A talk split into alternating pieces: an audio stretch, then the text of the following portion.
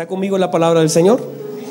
Dice así entonces, Primera de Corintios capítulo 4, vamos a ir al versículo número 14. Mire por favor lo que dice el versículo 14.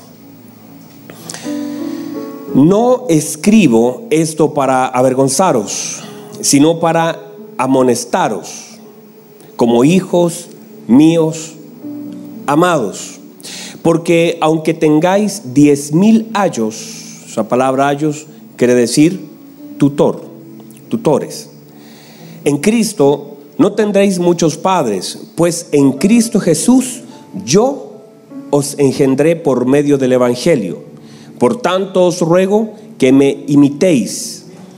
Por esto mismo os he enviado a Timoteo, que es mi hijo amado y fiel en el Señor, el cual os recordará mi proceder en Cristo de la manera que enseño en todas partes y en todas las iglesias. Toma asiento, por favor.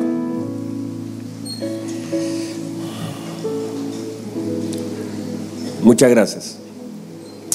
Hemos estado hablando acerca de la paternidad de Dios y dentro de las cosas que hemos aprendido en este tiempo, puntualmente tres paternidades que se marcan muy claramente en las escrituras. Número uno, la paternidad de Dios, ¿verdad? Ayúdeme, la paternidad de Dios, ¿verdad? Esa paternidad que es espiritual, una paternidad que solamente podemos atribuirle y cuando decimos Padre espiritual, Padre celestial, tiene que ver con eso, con, con el Señor ejerciendo esa paternidad única, exclusiva, auténtica, y, que todos nosotros necesitamos recibir y que este domingo la vamos a definir muy bien. En un servicio nos vamos a enfocar a la paternidad espiritual. Pero es tan importante que cada uno pueda vivirla, disfrutarla, recibirla, entenderla, operar como hijo. Número dos, hablamos acerca de la paternidad natural, también que es la de nuestros padres. Ahí es donde a veces nosotros tenemos muchos problemas, porque ahí es donde muchas veces tenemos buenos, malos, muy malos ejemplos, donde nos faltó, donde a veces ni siquiera hubo un padre, pero Dios se encargó de ponernos ciertas figuras. Eh, y eso también lo vamos a tratar el domingo en algún servicio puntualmente acerca de la paternidad natural. Y también hablamos acerca de la paternidad ministerial, que tiene que ver con hombres que Dios asigna a nuestra vida, personas que ejercen una labor más bien ministerial que nos ayuda y que no necesariamente tenemos que decirle padre. No necesariamente a mí que me digan, pastor, está bien, es suficiente, me siento, pero súper bien, no se compliquen en nada. Y se lo digo de verdad. Y ahí es donde muchas veces ha habido un problema, donde la gente a veces toma un lugar que no corresponde y donde nosotros también, a veces por no entender, asumimos cosas de una forma equivocada. El amor familiar, porque se entiende la iglesia como una familia, ¿verdad? Y se entiende una congregación como una casa ministerial. Entonces, ese amor tiene que ser proyectado, tiene que ser ejercido.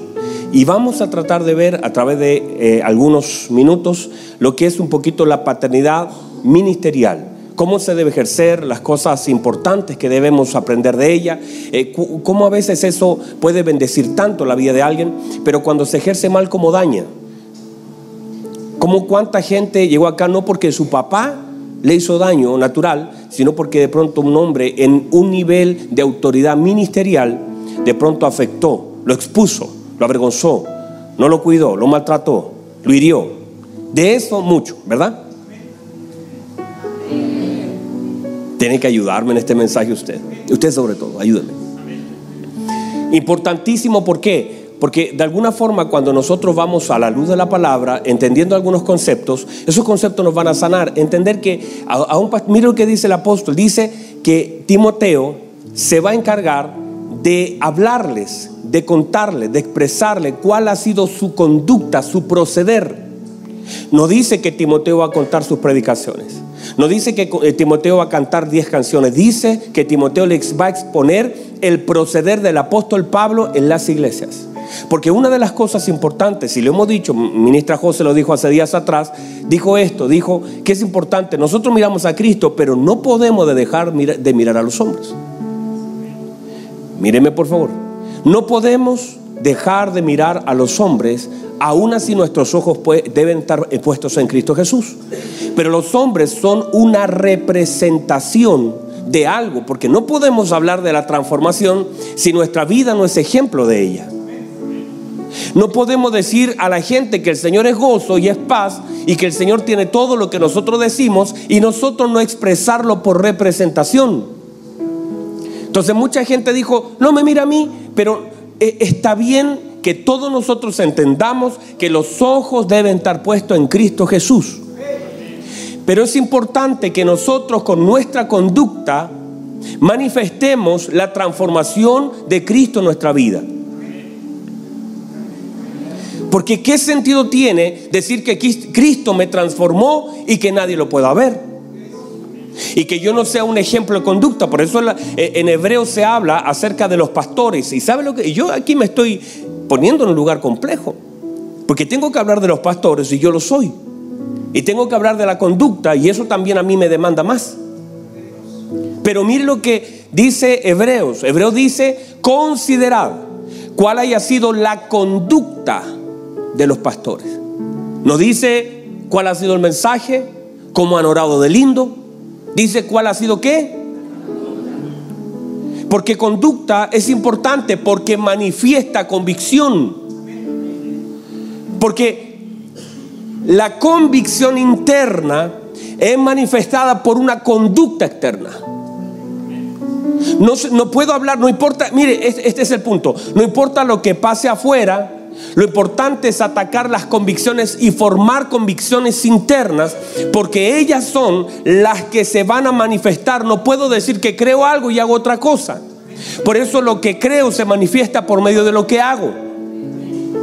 Una convicción es manifestada por una acción. No por lo que digo, sino por lo que hago. Y de eso mucho que aprender. Porque la iglesia a veces dice cosas, pero en realidad a veces son la boca de Jacob, pero las manos de Saúl. Así dijo. El padre dijo, yo estoy escuchando a Jacob, a mi hijo Jacob, pero estoy sintiendo las manos de Saúl. Y a veces la iglesia ha sido eso. Ha sido la boca de uno y la acción de otro. Entonces debemos como afinar eso, mis hermanos amados, en, esta casa ministerial y, y sé que también los mensajes que nosotros predicamos trascienden. Y por lo tanto nosotros debemos, como hijos del Señor, pero como tengo yo, hay personas que escuchan este mensaje, pero mi responsabilidad tiene que ver con esta casa que a mí se me encomendó. Entonces yo tengo que ir formando. Y hemos dicho que nosotros amamos la formación y amamos la edificación. La emoción es buenísima, pero no sacaríamos nada con llorar en un servicio y ser lo mismo mañana. Y mucho de eso tiene las congregaciones en general, digo este y todas las demás. A veces que la gente se emociona mucho en un servicio, pero cambia poco en la vida. Y eso no tiene sentido. Entonces, porque la gente no cambia porque yo estoy llorando aquí adentro, la gente cambia por lo que yo hago allá afuera. Dígame, hermanos. ¿Estamos bien hasta ahí? Entonces, una de las cosas importantes que el apóstol destaca en esta carta, que no es nada fácil, porque mire que no es fácil corregir a los hijos. No es fácil, pero es necesario. A veces a uno como padre le duele tanto corregir a un hijo natural. Y yo sé que cuando lo castigamos tendemos a sufrir más nosotros que ellos. Nosotros los castigamos y sentimos, y, mi esposa varias veces, un día le quitamos el celular a, nuestro bebé y mi esposa me conoce lo pasa, porque ella sabía que con las lágrimas algo podía provocar en mí. Y todos nosotros a veces, cuando por la corrección que ejercemos, a veces el llanto de nuestros hijos nos generan también una, nos conmocionan internamente y cambiamos. No es fácil corregir a un hijo. El apóstol Pablo está aquí corrigiendo a la iglesia. Y uno tiene que aprender a amar la corrección. Uno no puede menospreciar la disciplina. Ahí me salió el saltito, mi hija. Ella me molesta cuando hago esto, mire. Y me molesta. Y yo le dije el otro día, porque este, esto que hago así, lo hace mi papá. Los que conocen a mi papá y lo han visto predicar, mi papá hace así. Y a mí se me sale, aunque lo he controlado, el ADN está ahí. Santo Dios, recién me, me hice consciente de ese saltito otra vez. Hablen con ministra José, por favor. Míreme, una de las cosas importantes en la vida es aprender a amar la corrección. Es un peligro no ser corregido. Es un peligro no tener a alguien que te diga que no. El problema es que cuando nosotros no ponemos nuestro oído, nuestra atención en nuestro corazón y no amamos la corrección de alguien que te ame, no de alguien que te quiera destruir, de alguien que te ama. Un, un ministro, así como un padre natural, ama a un hijo. Y la corrección es necesaria para la formación de la vida. Míreme por favor. Cuando uno llega a una casa como esta, una casa ministerial como esta, donde el centro de lo que nosotros hacemos, y no quiero usar autorreferencia, no, no, pero digo, lo que amamos nosotros es la palabra del Señor. Y todo, lo, todo el enfoque centro de formación, palabra del Señor. También debemos entender que nosotros debemos, entonces somos ministros competentes en la palabra. Debemos entonces, y la palabra por sí misma y por una naturaleza propia de la palabra, corrige, exhorta, redarguye, instruye. ¿Se acuerda que lo leímos, lo estudiamos? Entonces, cuando uno se junta con un hombre que tiene un corte ministerial, lo que va a provocar en su vida, ¿qué es? En algún momento corrección, en algún momento edificación, en un momento instrucción, en un momento te va a dar en un momento. ¿Por qué? Porque son parte de nuestra vida. Cuando, en la medida que la palabra se va integrando en tu vida, por alguna, de alguna forma, tu vida hacia la vida de otros irá siempre en un sentido de corregir, de edificar, de instruir, de redarguir, de levantar, de inspirar, porque eres parte de la palabra, la palabra está inspirada en ti. Entonces, cuando estamos acá, y, cada vez yo sé que ustedes inmediatamente cuando yo parto, muchos ya empiezan así como santo, de otra vez nos dieron golpes, pero la verdad es que usted debe amar la instrucción y la corrección. De vez en cuando es bueno preguntar, ¿cómo lo estoy haciendo? Qué triste es que nadie te diga que no. Qué triste que nadie nos diga que estamos haciendo algo mal. Mire cuánto David se hubiese ahorrado en la vida si alguien le hubiese dicho, no después de nueve meses de lo que sucedió, como lo hizo Natán, sino que antes hubiese llegado a decir, David, no hagas eso. David, lo que estás haciendo, traer a esa señora que está allí está mal. O haberle dicho, David, este es el tiempo en que los reyes salen a la guerra tienes que salir. No te quedes. Que alguien venga a amonestarnos. Que alguien venga a incomodarnos. Que alguien venga a redarguirnos que alguien venga a decir lo que estás haciendo, porque si alguien hubiese llegado antes como una corrección en la vida de lo que él estaba haciendo mal, diciendo, no le traigan a la señora, no llames a Uría, a de no lo hagas beber, no lo deposites fuera de su casa borracho, no lo mandes de primero en el lugar porque lo van a matar, David se hubiese ahorrado tantos problemas, pero no hubo nadie. Y ese es uno de los riesgos grandes que nosotros tenemos de que alguien no nos corrija, de que alguien no nos instruya, de que la gente a veces viendo lo malo no sea capaz de decirlo. Pero de una forma, y para eso tiene que ser autoridad sobre tu vida. Para eso tienes que también tener un corazón enseñable. Porque hay gente que no se le puede decir nada porque todo lo rebaten, todo lo dicen. Entonces uno dice mejor no. O gente que son como de cristal y uno le dice, hermanito, mire, Usted debería buscar más al Señor y se te quiebran. Y sienten eso como un ataque. Dios nos ayude a tener un corazón enseñable y que podamos ser corregidos por, en amor con la palabra del Señor. Y que nosotros amemos que la palabra venga a corregir cosas que están mal, porque cuando ya creemos que no hay nada más que corregir, dejamos nosotros entonces de crecer. ¿Dejamos de qué? Perdón, ¿dejamos de qué? Ese crecimiento es justamente el que lo va evaluando un padre. Un padre evalúa el crecimiento de sus hijos. Y por ese crecimiento vienen ciertos cambios de tareas y, de, y también incluso de vestidos sobre los hijos. Diga conmigo crecimiento. Mi esposa fue ayer, ayer fue, ¿verdad? Yo estaba en Temuco y usted llevó a los niños al doctor y lo midieron. Dijeron, este ya mide un metro, ¿verdad? Un 100 centímetros. Un metrito mide mi hijo. Anda por ahí con algunos de ustedes que son chiquititos. Un metrito. Está sanito, dije. Ese, ese crecimiento entonces le da una tarea a los padres. El crecimiento de los hijos genera una tarea en la vida de los padres. Ya no lo puedo tener en esa cama, ya no le puedo poner esos zapatos, yo no le puedo poner ese vestido. Mire lo que hacía Ana. La Biblia dice que Ana cada año iba donde Samuel y le cambiaba qué cosa? El vestido. Ayúdenme. ¿Qué le cambiaba? Le cambiaba sus ropas, el vestido. Pero antes de cambiar algo, tú tienes que medirlo. Porque Ana no podía llegar con un vestido sin primero hacer qué? Medirlo. Andan con poco ánimo hoy día. Joel, no es así normalmente. Estos hermanos efusivos. Ya va a ver el domingo en la tarde. Y todo ese, ese cambio de vestido es necesario por causa del crecimiento. Mire por favor, ¿qué es vestido en la escritura? Vestido en la escritura es posición. Vestido en la escritura es condición. Toda persona por causa de su posición usaba un tipo de vestido. Nuestro Señor Jesucristo usaba un vestido que no tenía costura. Usted conoce a José vestido con rayitas, mangas largas. Usted ve la gente cuando estaba en dolor, ¿qué pasaba? Se vestían de luto. Cuando el dolor o una noticia era muy grande, rompían vestidos. Porque vestido en la escritura habla de posición. El hijo pródigo venía descalzo, lo tuvieron que vestir como libre. Y también entonces vestido habla de condición.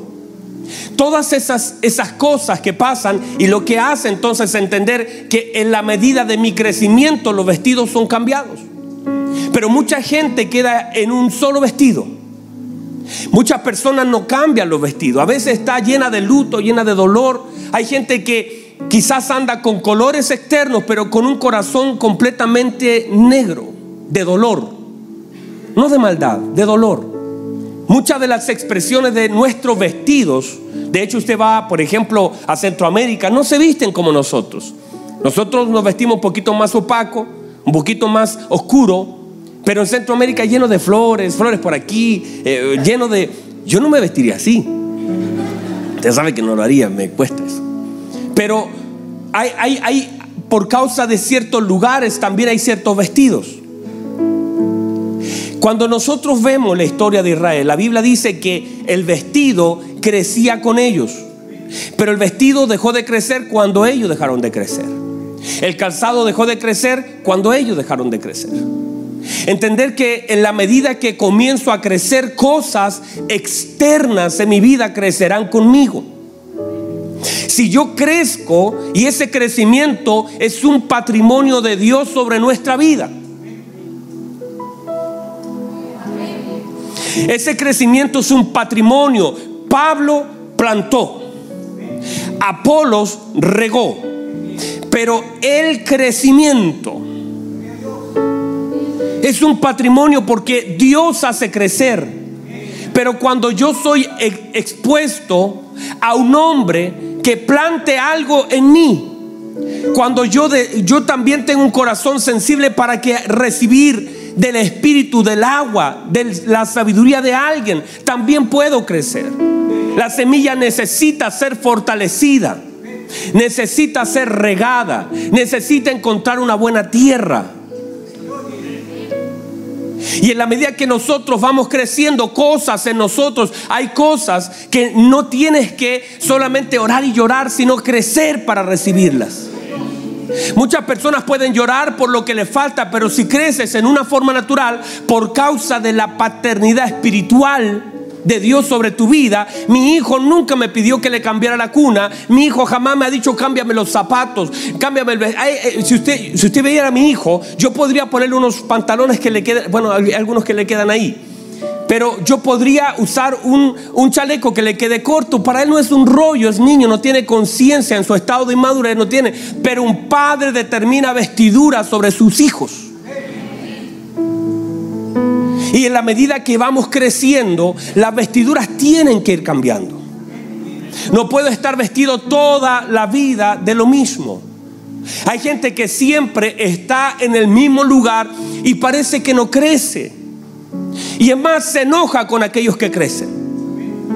Se molestan. Mira, dice, pero ¿y por qué si lleva tres meses, lleva un año aquí? ¿Y por qué, por qué le dan ese lugar? Porque lo vestimos de autoridad por causa del crecimiento, porque un padre determina crecimiento sobre los hijos. Y cuando hay padres en una casa, cuando hay ministros en una casa, cuando hay pastores, para no, no, dañar un poquito el corazón de alguien que puede decir, porque cuando hay ministros sobre una casa, los ministros tienen entonces que ir mirando el crecimiento de aquellos hombres que han sido asignados en un lugar y vestirlos. Y a veces le sacas una ropa y es, hermoso. En otros lugares venías con vergüenza, venías con, con amargura y, y, ropas que marcaban un tiempo, porque las ropas marcan tiempo sobre nuestra vida. Las ropas marcan tiempos. Hace un tiempo atrás, años atrás, justamente allá en Puerto Montt, donde voy a estar mañana, estuve predicando en un lugar y de pronto veo una muchacha toda de negro, pero gótica, ¿sí? Y con eso me ayuda usted, hermano. Qué cosa. Toda de negro. Y mientras yo predicaba, yo me sentía un poco incómoda, incómodo con la presencia de ella porque ella estaba así mirándome, miraba raro, agachaba la cabeza. Estaba un poquito complicado yo. Y la sentía ella tirante, muy tirante con lo que yo estaba predicando. Y de pronto, mientras estaba orando ya, el Espíritu Santo me dio una palabra para ella. Y yo fui a hablarle. Y en realidad lo que ella expresaba por fuera era lo que ella vivía por dentro. Ella estaba en un luto permanente por causa de una violación de un familiar desde los cuatro a los ocho años. Y ella entonces en su corazón quebrado, dañado, la expresión de eso fue vestirse completamente negro. Ya tenía 25, 30 años. Ya habían pasado muchos años. Pero eso no había sido sanado. Y la vestidura externa simplemente era una manifestación de su luto interno. El Espíritu Santo ese día le habló al corazón.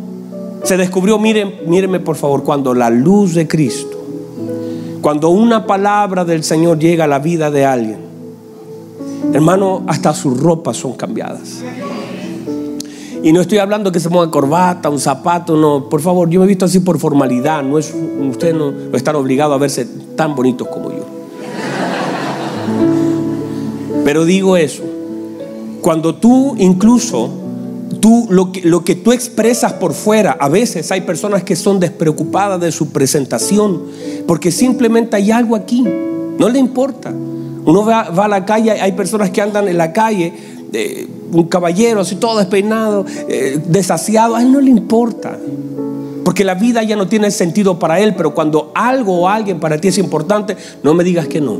Porque cuando tenías que salir, cuando te tenías que casar, cuando tenías que estar de novio o llegar a algo importante, te arreglabas, te peinabas. Quiere decir que sí es importante, dependiendo la ocasión. Y muchas veces la gente anda así, anda con, anda, anda expresando por fuera lo que en realidad pasa por dentro. Y a su esposa se le ha concedido que se vista de lino fino. Lino fino y resplandeciente. Es, esas cosas hablan del proceso del Señor sobre la vida de alguien. Entonces, todo lo que nosotros a veces manifestamos, pero ese crecimiento, esas vestiduras, eso que es cambiado nosotros tiene que ver con justamente un ministro. Diga conmigo asignación. Asignación. ¿Qué es la asignación? Es el Señor depositando personas a nuestro lado de una forma colaborativa, donde debe haber una reciprocidad en todas las cosas que hacemos. O sea, usted fue, mire, este es el concepto, usted no vino, usted fue asignado. A usted lo asignaron a una casa ministerial. Usted fue asignado a la vida de alguien. Usted cuando se sienta asignado es la intencionalidad de Dios de ponerme con una persona y en un lugar. Ahora, cuando sé que estoy en el lugar, no cuando yo ah, me, me siento feliz, todos me sacan fotos, no, cuando esa persona o ese ministerio, o ese ministro, o ese novio, o ese esposo. ¿Cómo yo sé que es asignación de Dios? Porque ese es alguien que te conecta con el Padre. Es alguien que está interesado no en conectar, conectarse a sí mismo contigo, y es allí donde debemos medir nuestras asignaciones. Donde yo mismo debo medir mi asignación hacia la vida de otro. ¿Cuánto es ilegal que yo esté con alguien y ese alguien no se acerque más a Cristo? Es ilegal que mis hijos pasen 20 años conmigo y terminen 20 años sin conocer a Dios. Cuando los vemos fracasar en su vida, en su matrimonio, debo hacerme la pregunta, ¿por qué en 20 años no fui influyente en la vida de mis hijos? No fui trascendente. ¿Qué hice mal? Porque si me creo el super papá con mis hijos fuera del Evangelio, lejos de Cristo, la pregunta es, ¿qué hice mal? Porque no puede, hay algo que se hizo mal. Que Dios lo puede revertir, que Dios puede, por supuesto, pero debo examinar en qué fallé. Porque no puede ser que amigos que conozcan tengan mayor influencia que un padre sobre la vida de un hijo.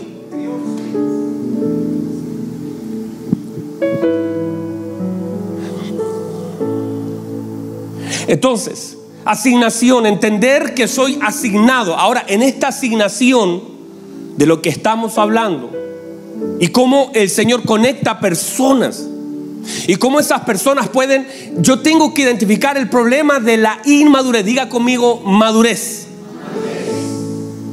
Diga otra vez conmigo madurez. Se espera que exista ministerios maduros que formen a ministros competentes.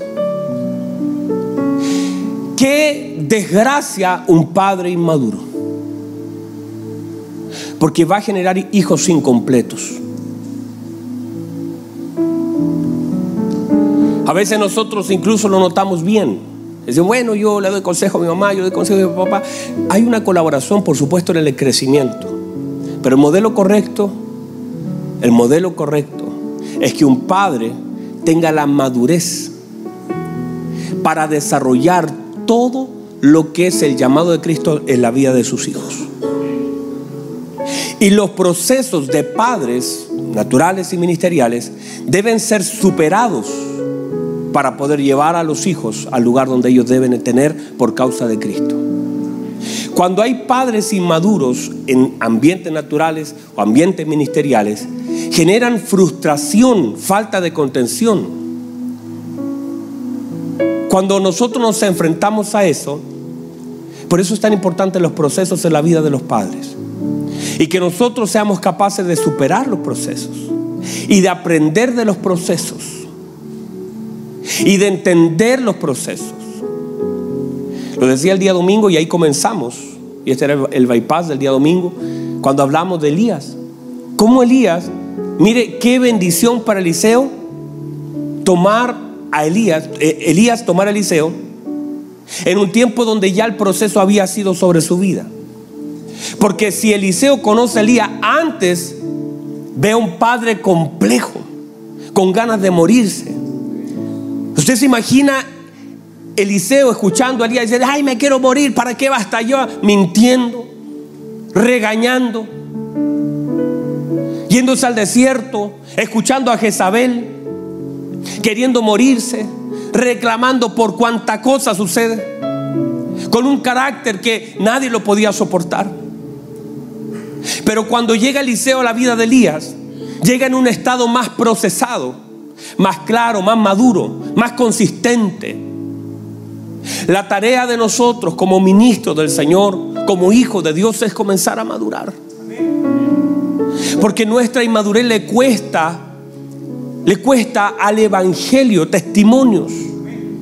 Le cuesta a daño, cuando soy maduro, daño mucho. Cuando lo que yo expreso no tiene que ver con un orden divino, cuando yo soy maduro, afecto a toda la gente. La inmadurez es una carga.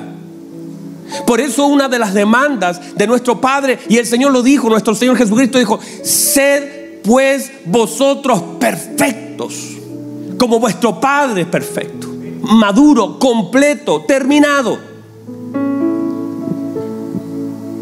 No podemos a esta altura hacer pataletas. No se nos puede dar un dulce como un consuelo, estamos esperando algo por premio a lo que hacemos. Debemos examinar una de las formas de la madurez o evidencia de la madurez en la conciencia desarrollada. Me está costando un poquito con ustedes. ¿Está recibiendo la palabra? La conciencia, diga conmigo conciencia. Cuando nosotros no tenemos conciencia de quiénes somos y no somos conscientes de nuestras carencias, vivimos la vida como queremos vivirla. Míreme por favor. Si yo fuera mañana al hospital, en el nombre del Señor no, nunca va a pasar, pero sí, si fuera, estoy dando un ejemplo, ¿verdad? Gracias, Pablito. Si yo fuera mañana al hospital y en el hospital me dijera el doctor, mire, usted tiene cáncer. ¿Sabe lo que generaría en mí? Un cambio completo de vida. Porque la conciencia que tomaría de una enfermedad haría cambiar mi alimentación, haría cambiar mi conciencia del tiempo, la gente con la que me junto, el tiempo las cosas que lo gasto, la forma en cómo voy a vivir. Toda la perspectiva de mi vida va a cambiar solo por una información que ahora está consciente en mi mente. La enfermedad ya estaba, ¿qué me faltó? conciencia. La enfermedad estaba hoy, la descubrieron ayer, no, ¿cuánto? Mañana era la cosa. Quería ver si estaban atentos. La descubrieron mañana y ahora por causa de ese descubrimiento me hago consciente de algo y toda mi vida cambia.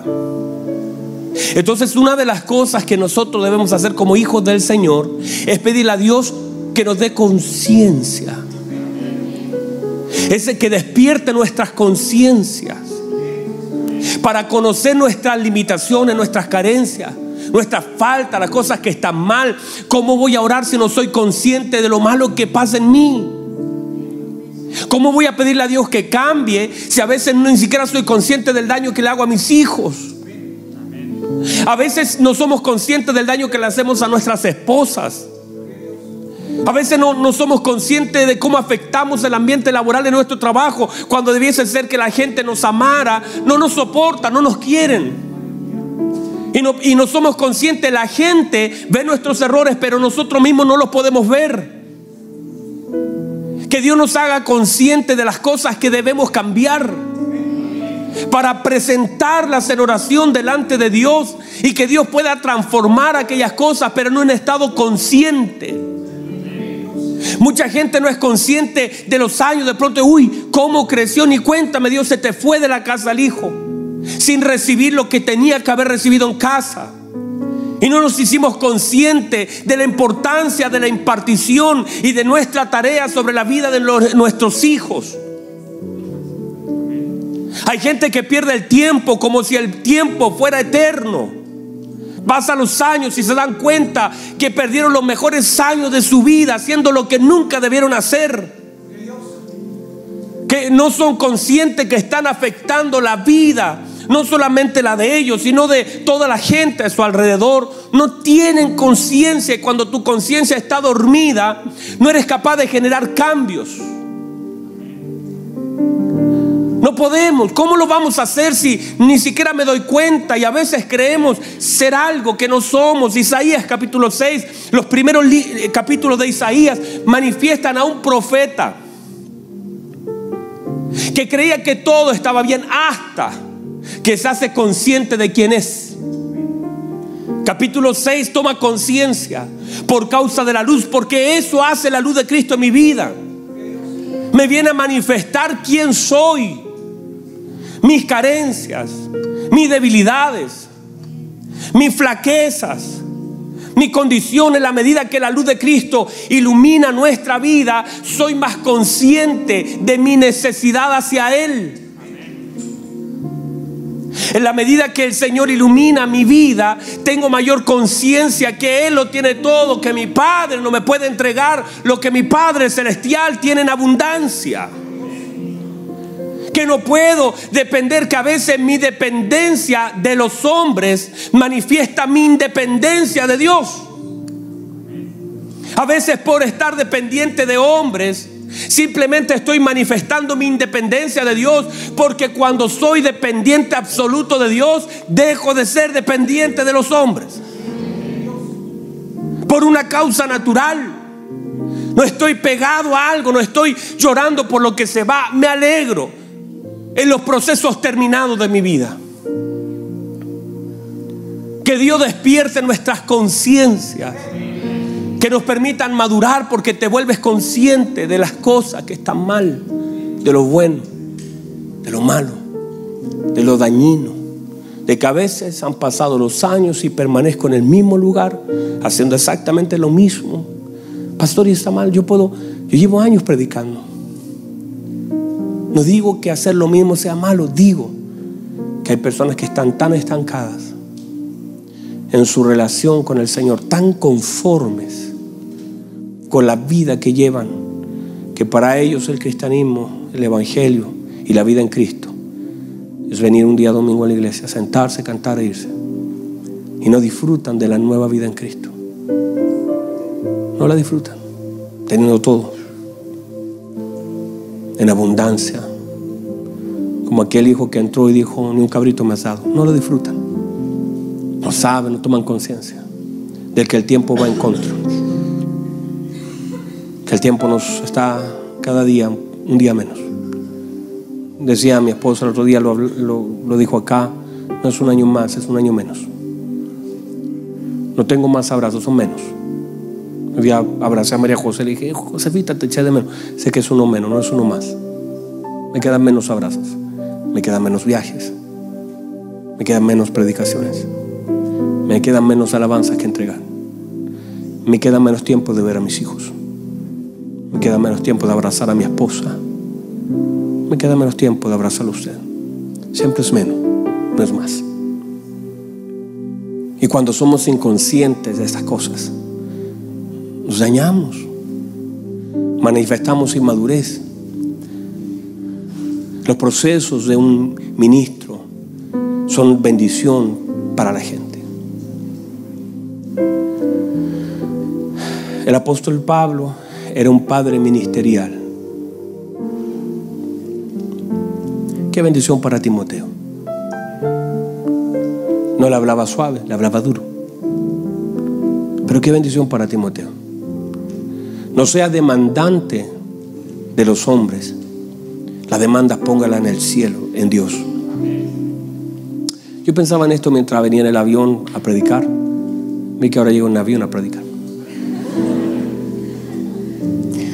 Pensaba y decía que muchas de aquellas personas, porque a veces la gente pone demanda y no está mal, pero cuánta gente, por ejemplo, la iglesia primitiva, el mismo apóstol Pablo a veces tardaba tres años en ir a un lugar y estaba con ellos una semana y se iba.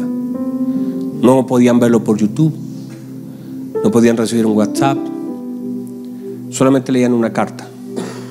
Habían otros que ni siquiera tenían esa oportunidad. Colosa nunca conoció la cara del apóstol Pablo. No tuvieron la oportunidad. Pero la iglesia se fortalecía por una razón, porque la madurez va gestando en tu corazón la dependencia absoluta de Dios. Cuando, cuando comienzas a ser maduro, comienzas a orar por tus padres, no los criticas, oras por ellos. Comienzas a colaborar.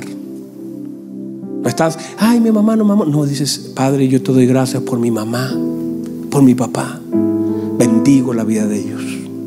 No me dieron todo lo que yo necesitaba, pero Señor, usted me ha dado todo lo que yo necesito y comienzas a gestar. La madurez te permite hacer oraciones exactas. Hablas con el Señor con entendimiento. Oras al Señor y sabes que no tienes que reclamarle nada.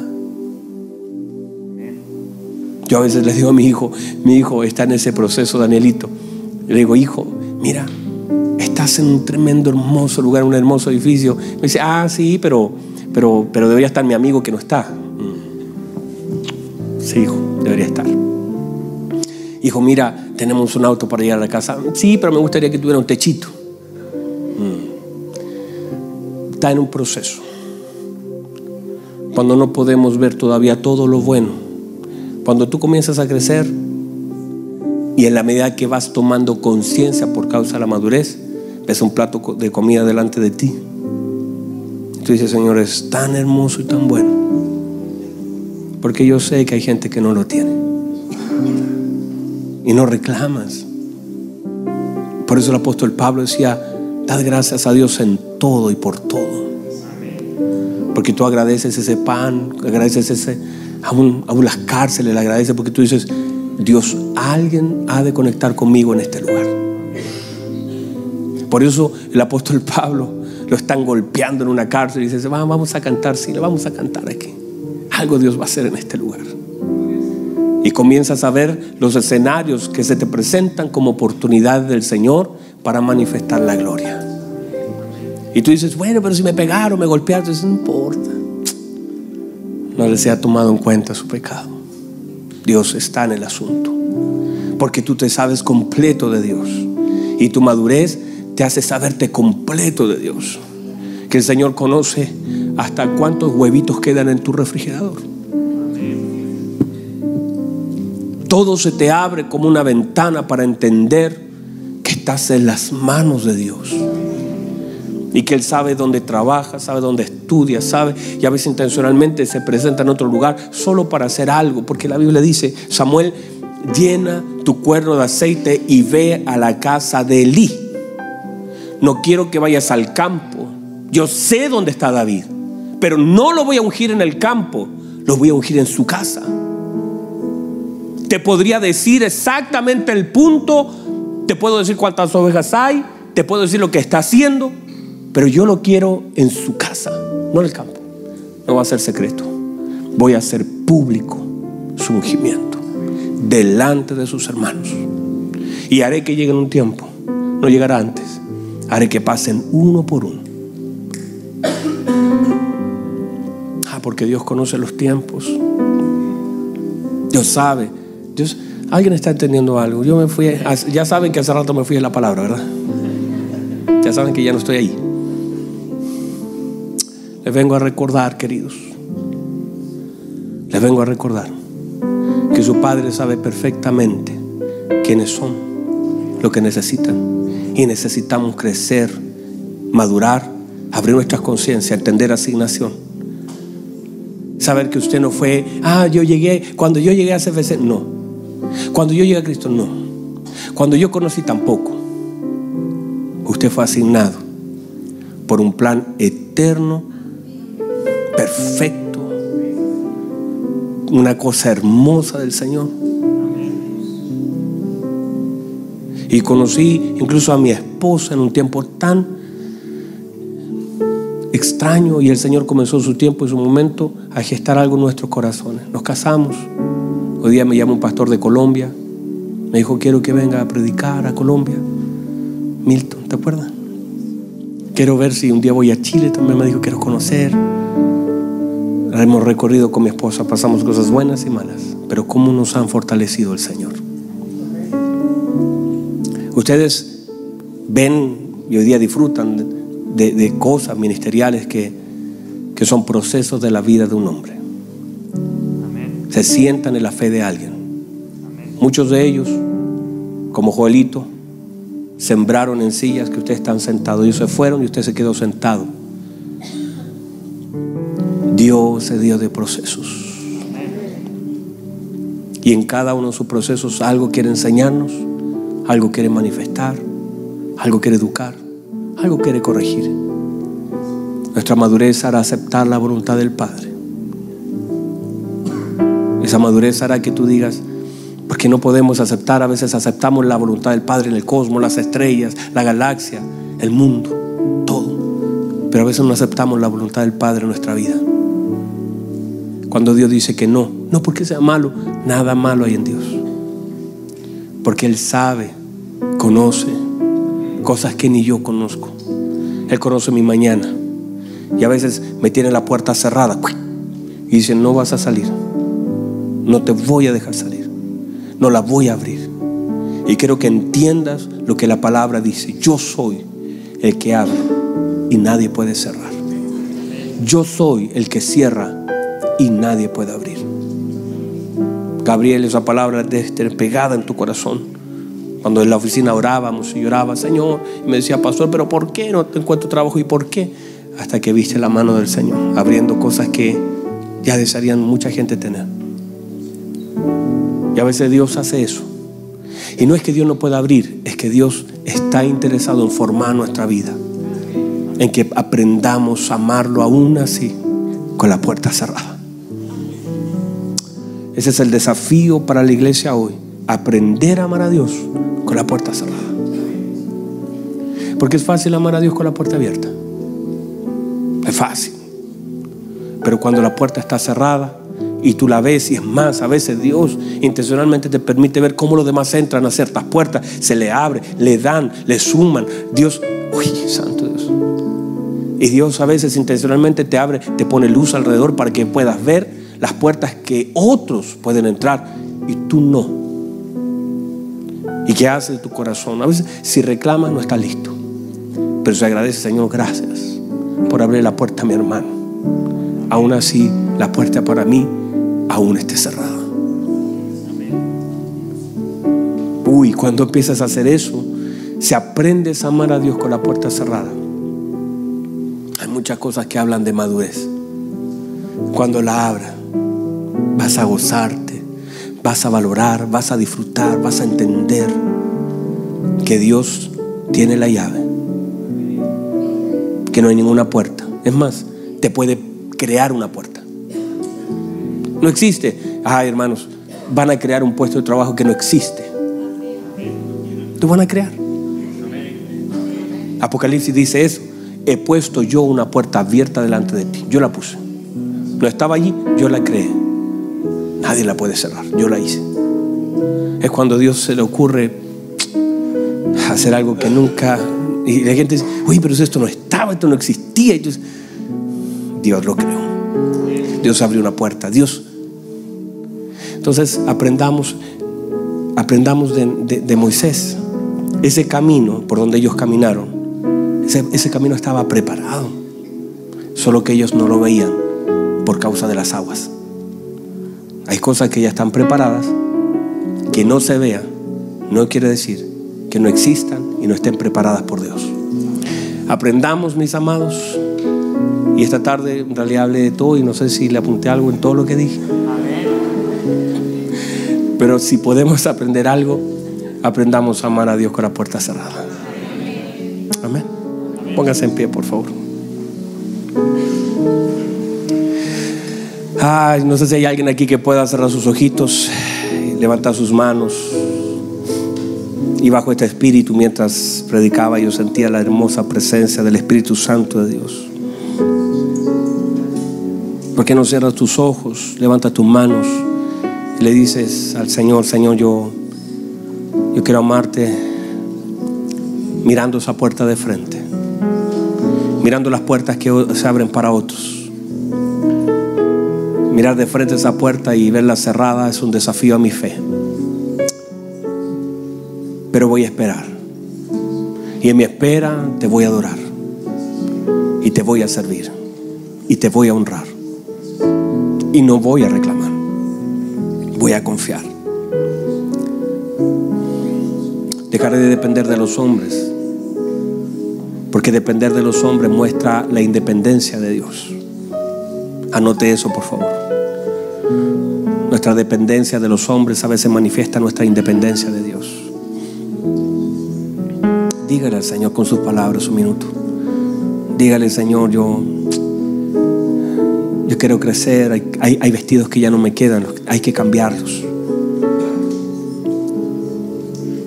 Ya no quiero vivir la vida que vivo. Habiendo tanto de usted para mí, no quiero vivir esto. Vamos, cierra sus ojos y no se vaya. Espera hasta el final. Adora al Señor un minuto. Adora al Señor un minuto. Glorifica al Señor. Dígale al Señor algo. Antes que cantemos, dígale algo. Dígale, Señor, te voy a amar con la puerta cerrada. Te voy a amar sin ver nada. Te voy a amar aunque la higuera no florezca. Te voy a amar aunque la vida no haya fruto. Te voy a amar aunque las ovejas sean quitadas. Aunque no hayan vacas en los corrales. Te voy a amar. Gracias Jesús. Levante sus manos, por favor, Padre. fidelidad es incomparable. No solamente queremos cantarlo, sino también estar consciente de esa fidelidad. Yo espero, Señor, que la iglesia se vaya entendiendo lo que es la fidelidad, el amor. Podemos descansar. El conocerle nos permite descansar, Señor. Señor, tal vez hay aquí personas que estén pasando momentos muy complejos en su vida. Se expresen por actitudes, se expresen por quizás reacciones que manifiestan lo que pasa en el corazón. Cuando la paz gobierna, también las palabras son gobernadas por la paz. Cuando el amor gobierna, también las palabras son gobernadas por el amor. Señor, que haya una expresión profunda de amor en medio de nosotros. Que podamos servirlo con alegría, con gozo, con entendimiento. Que podamos crecer. Que algo de nosotros sea cambiado que cosas a nuestro alrededor comiencen a crecer para darnos cuenta que nosotros hemos crecido y que usted conoce nuestro crecimiento y será manifestado por aquellas cosas que nos cubren. Queremos darle gracias, Señor. Su palabra ha sido predicada y esperamos, Señor, de todo corazón que caiga en buena tierra y que produzca un fruto abundante y que ese fruto sea la manifestación de que somos buena tierra. Gracias, Señor. Retenemos esa semilla la guardamos en nuestro corazón. A usted gloria y honra. En el nombre de Jesús. Amén. ¿Qué tal si le damos un fuerte aplauso al Señor? Para exaltar su nombre. Para bendecir su nombre.